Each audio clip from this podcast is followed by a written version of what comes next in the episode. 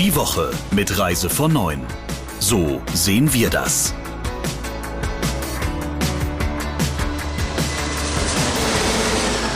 Herzlich willkommen zum Reise von neuen Podcast. Und nach den Osterferien sind wir alle wieder frisch frisiert, fröhlich und ausgeruht hoffentlich.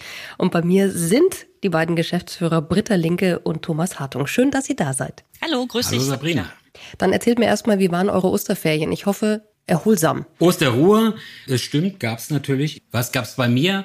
Eine Geschichte, ich war beim Friseur. äh, auch das äh, ist äh, natürlich nach langer, langer Zeit, da ging einiges ab. Und für mich äh, eigentlich das äh, große Ereignis in dieser Woche, ich bin geimpft. Ich habe tatsächlich eine Spritze gekriegt, und zwar AstraZeneca, und habe bis jetzt null Nebenwirkungen und bin sehr froh darüber. Bei uns ist es so im Büro, ähm, dass wir jetzt entschieden haben, dass die Mitarbeiter, die im Büro sind, das sind nicht mehr allzu viele, die meisten arbeiten im Homeoffice, aber die, die kommen, ähm, dass wir uns jetzt alle testen lassen. Und heute Nachmittag habe ich so meinen zweiten Testtermin. Der ist dann hoffentlich äh, negativ. Thomas, dann gib uns doch mal ganz kurz noch einen Abriss, bevor wir anfangen. Was erwartet uns heute alles im Podcast? Ja, die Frage ist, was hat die Branche eigentlich die letzten zwei Wochen äh, bewegt? Wir haben ja eine Osterruhe gehabt. Letzte Woche sind wir ja nicht erschienen.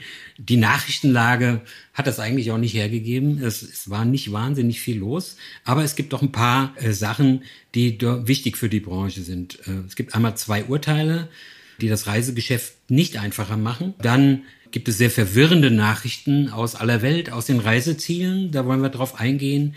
Ja, dann hat die Kreuzfahrtindustrie einen Lichtblick entdeckt und versucht den Neustart. Und am Schluss schauen wir nochmal auf Mallorca. Dann lasst uns doch mal gucken, was ist denn thematisch so für die Branche passiert. Ich glaube, etwas ist ganz wichtig, das dann auch für die nächsten Wochen für Gesprächsstoff sorgen wird. Also diese Woche haben zwei Urteile eigentlich für, für Aufsehen gesorgt. Und ich glaube, da wird noch eine ganze Welle äh, auf die Branche zukommen. Ähm, die sind zwar von Amtsgerichten, also sozusagen äh, der niedrigsten Instanz, aber dennoch haben sie es, äh, sind sie nicht ohne und haben es in sich. Bei dem ersten Urteil, da geht es um Reisemängel und Preisminderung, eigentlich auch gar nichts Besonderes. Da hat das AG, das Amtsgericht in Düsseldorf, etwas entschieden, was aber sicher Auswirkungen hat. Und zwar geht es um Folgendes, um Corona-Einschränkungen im Hotel und dass das Reisemängel sind. Konkreter Fall, eine Familie hat für einige tausend Euro ein Vier-Sterne-Hotel in Portugal gebucht, ist da hingeflogen und als sie hinkamen, ja, da war der Spielplatz zu, da war der Kinderpool zu, da war das Fitnessstudio zu und das Hallenbad war zu. Nicht etwa, weil das Hotel das äh, nicht wollte, sondern weil die schlichtweg äh, wegen Corona behördliche Auflagen hatten und die mussten das einfach zumachen. Trotzdem hat der Richter gesagt, das ist 20 Prozent Preisminderung wert. Und jetzt muss der Veranstalter dieses Geld, diese ein Fünftel des Reisepreises aus seiner Marge letzten Endes zurückzahlen, weil er kriegt ja nichts wieder. Es kommt aber noch dicker, denn der Richter meint tatsächlich auch, wenn man äh, durch die Hygienemaßnahmen im Hotel von morgens bis abends an Corona erinnert wird, dann sei dies Zitat, eine erhebliche Beeinträchtigung der Erholungsfunktion des Urlaubs, die bereits für sich genommen eine Minderung rechtfertigt. Wenn man sich das jetzt mal auf der Zunge zergehen lässt, dann stellt das natürlich echt vieles in Frage und ich glaube, das kommt noch ganz dicke äh, auf die Reiseveranstalter zu. Das zweite Urteil kommt aus Leipzig und äh, das haben die Kollegen von der FVW recherchiert. Da geht es um eine Tansania-Buchung bei einem Afrika-Veranstalter. Die hatten, die Reise hatten die Kunden schon 2019 gebucht und die sollte im letzten Sommer 2020 dann eben stattfinden. Aber im März im Zuge der sozusagen allgemeinen weltweiten Reisewarnung vom Auswärtigen Amt haben sich das dann die Kunden anders überlegt und haben äh, die Reise, die im Sommer stattfinden sollte, storniert obwohl diese weltweite Reisewarnung damals äh, be zeitlich begrenzt war auf Ende April. Und da hat der Reiseveranstalter gemeint, ja, das sei wohl verfrüht und die hätten zu dem Zeitpunkt eben nicht stornieren dürfen.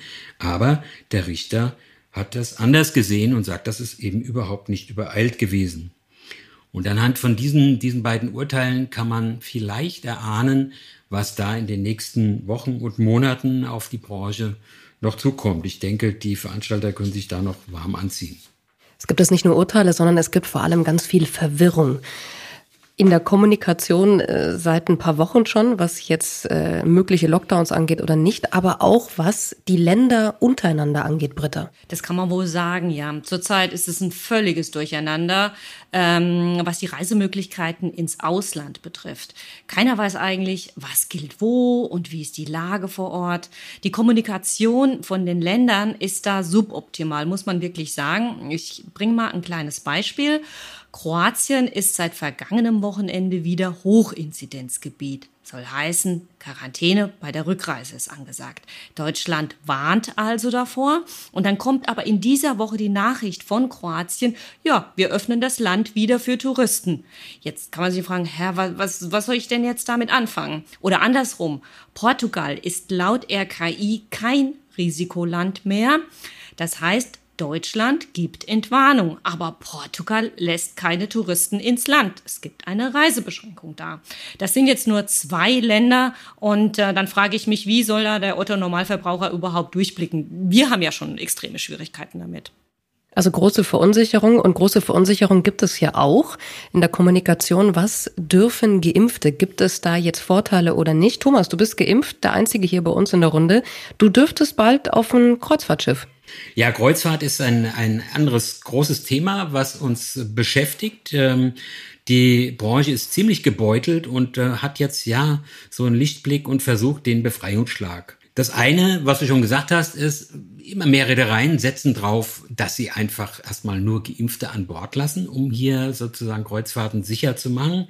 Das haben bislang eher kleine, feine Reedereien gemacht. Seaborn, Celebrity, Crystal und auch Virgin Voyage hat das angekündigt. Aber jetzt äh, gibt es den ersten großen Konzern, nämlich Norwegian Cruise Line, die für alle ihre Marken gesagt hat, es kommen nur noch Geimpfte an Bord. Und äh, das ist natürlich schon äh, ein, ein, ein Sprung nach vorne. Und äh, ich bin mal gespannt, was denn da Tui Cruises und AIDA und auch Costa oder andere, wie die darauf reagieren, ob die das, das überhaupt auf Dauer leisten können, da nicht mitzuspielen. Bin mal gespannt, mal sehen. Das ist der, der eine Punkt bei den Kreuzfahrten mit dem, mit den Geimpften. Und der andere ist, äh, sagen wir mal, das Herz der Kreuzfahrt, der Weltkreuzfahrt schlägt ja in Florida, in den USA. Und dort sitzen ja die großen Konzerne, Carnival, Royal Caribbean und auch NCL. Und die sind eigentlich seit einem Jahr per Order de Mufti von der Gesundheitsbehörde CDC stillgelegt. Und die machen natürlich einen Wahnsinnsdruck, klar, weil die verlieren Milliarden permanent. Das hat jetzt heute ganz frisch äh, kam die Meldung, dass sie da letzten Endes den Gouverneur von Florida dazu gebracht haben, dass er jetzt gegen die US-Gesundheitsbehörde klagt, weil die Auflagen, die die machen, einfach völlig unrealistisch sind. Da ist zum Beispiel die Rede davon, dass die, bevor die wieder losfahren dürfen, müssen die erstmal Testkreuzfahrten machen mit Freiwilligen, also nicht mit zahlenden Gästen, also irgendwie völlig gaga, was da passiert. Und eben jetzt äh, hat der, der Gouverneur von Florida eine Klage eingereicht gegen die Gesundheitsbehörde. Ganz klar, es trifft ja hier nicht nur die Reedereien selber, sondern eben auch den, den Bundesstaat Florida, der ja die größten Häfen der Welt überhaupt hat und wo zigtausende von Jobs äh, daran hängen, dass diese Gesundheitsbehörde das Ganze einfach mit ihrer sogenannten No-Sale-Order komplett seit einem Jahr verbietet. Und ja, jetzt sind wir mal gespannt, ob die sich vorher bewegen oder ob es tatsächlich erst ein Richter äh, entscheiden muss. Auf jeden Fall bewegt sich da was. Es gibt aber auch nicht immer einen Vorteil, wenn man geimpft ist. Britta, du hast äh, das Kuriose oder das Kuriosum der Woche rausgesucht. Ja, diese Woche ist uns eine Pressemitteilung vom thailändischen Fremdenverkehrsamt ins Haus geflattert. Und äh, da bin ich drüber gestolpert. Die Headline, die lautete, nur noch sieben Tage Quarantäne für vollständig Geimpfte. Habe ich mir gedacht, hä? Wieso Quarantäne, wenn ich geimpft bin? Ähm, dann habe ich weitergelesen. Also man verkürzt sozusagen die Quarantäne von elf auf sieben Tage. Jetzt frage ich mich, wenn ich denn schon geimpft bin und wenn ich eine Fernreise mache, dann fahre ich doch in kein Land, wo ich trotzdem noch eine Woche in der Quarantäne bleiben muss. Also ich weiß nicht, ob Thailand sich damit einen Gefallen getan hat und äh, wieder für das Land trommeln will mit dieser Maßnahme. Ich bin da ja wirklich sehr skeptisch. Und dann habe ich nochmal nachgeguckt, es ist, aha, man muss mit bestimmten ähm, ähm, Serien geimpft sein, also dann habe ich geschaut, da steht auch BioNTech drauf, aber Sputnik steht nicht drauf. Das heißt eigentlich, also die Russen können da, glaube ich, momentan nicht hinfahren. So sieht's in Thailand aus. Dann lasst uns doch mal nach vorne schauen. Thomas, was erwartet die Branche? Welche Themen werden wichtig nächste Woche vor allem? Ja, also wenn man die nächste Woche guckt, da bin ich echt mal gespannt, was die Osterurlauber auf Mallorca so angerichtet haben. Äh, denn wir erinnern uns, vor zehn Tagen war das, sind die ersten rübergeflogen. Mehrere zehntausend Deutsche haben sich in den Flieger gesetzt und sind nach Malle geflogen. Und da gab es ja Befürchtungen, die Zahlen gehen hoch. Ähm, wenn man sich das aber aktuell zumindest anguckt, die Inzidenz auf Mallorca war am Mittwoch immer noch bei 23, das nach zehn Tagen. Klar, jetzt kann man natürlich sagen, okay, das ist wie bei uns, da war jetzt Ostern, sind, äh, ist nicht alles gemeldet, die Ämter arbeiten nicht so, wurde nicht so viel getestet. Aber nichtsdestotrotz, das ist jetzt auch schon zehn Tage her. Und äh, dass die ersten dort gelandet sind. Und es ist trotzdem innerhalb dieser Zeit nicht hochgegangen. Und umgekehrt war natürlich die Befürchtung, dass die Deutschen Corona und die Mutante mit nach Deutschland bringen. Und deshalb haben wir hier entschieden, es kommt keiner mehr in den Flieger, der nicht vorher getestet wurde. Und auch das ist ja, äh, sind ja viele von diesen Osterurlaubern sind ja mittlerweile wieder zu Hause. Wir haben da ja keine konkreten Zahlen. Ähm, aber ich erinnere mich an einen konkreten Fall, äh, wo ein Deutscher in dem Quarantänehotel auf Mallorca äh, dann äh, gesessen hat und der ging groß durch die Presse und seitdem haben wir eigentlich nichts mehr gehört und ich bin ziemlich sicher, wenn auf Mallorca vor der Rückreise äh, in größeren Stile Deutsche positiv getestet worden wären und dort in Quarantäne hätten gehen müssen, dann wüssten wir das jetzt, dann wäre RTL und wie sie alle heißen und die Bildzeitung längst hinterher, aber wir haben nichts dergleichen gehört, gar nichts. Das stimmt mich eigentlich ganz positiv, dass es tatsächlich so ist, ähm, dass hier die, die Reisen sicher waren, was für die Branche sicher ein, ein super äh, Argument wäre, wenn man das irgendwie auch noch belegen könnte. Ja, außerdem haben wir nächste, nächste Woche diskutiert der Bundestag den neuen Insolvenzschutz. Ähm, wer Lust hat, am 16. April um 12 Uhr, da kann man live zuschauen, wie die Abgeordneten da diskutieren. Wahrscheinlich äh, ja, werden die gar nicht so wahnsinnig viel davon verstehen von diesem komplexen Thema. Ist auch nur die erste Lesung. Und ach ja, ähm, die Frau Merkel und die Landesfürsten, die wollten ja eigentlich am Montag, sollten die da wieder zusammenkommen oder auch nicht. Man weiß es jetzt nicht so genau. Und dann wollten sie über den Lockdown nochmal beschließen oder auch nicht. Also das ist alles offen und äh, wird uns sicher in der nächsten Woche noch beschäftigen. Wir lassen uns einfach alle gemeinsam überraschen. Vielen Dank für den Nachklapp und den Vorausblick in dieser Woche und wir hören uns nächsten Freitag wieder. Euch bis dahin eine schöne Zeit. Ja, dir auch, Sabrina. Vielen Dank. Tschüss. Ciao, Sabrina. Die Woche mit Reise von 9.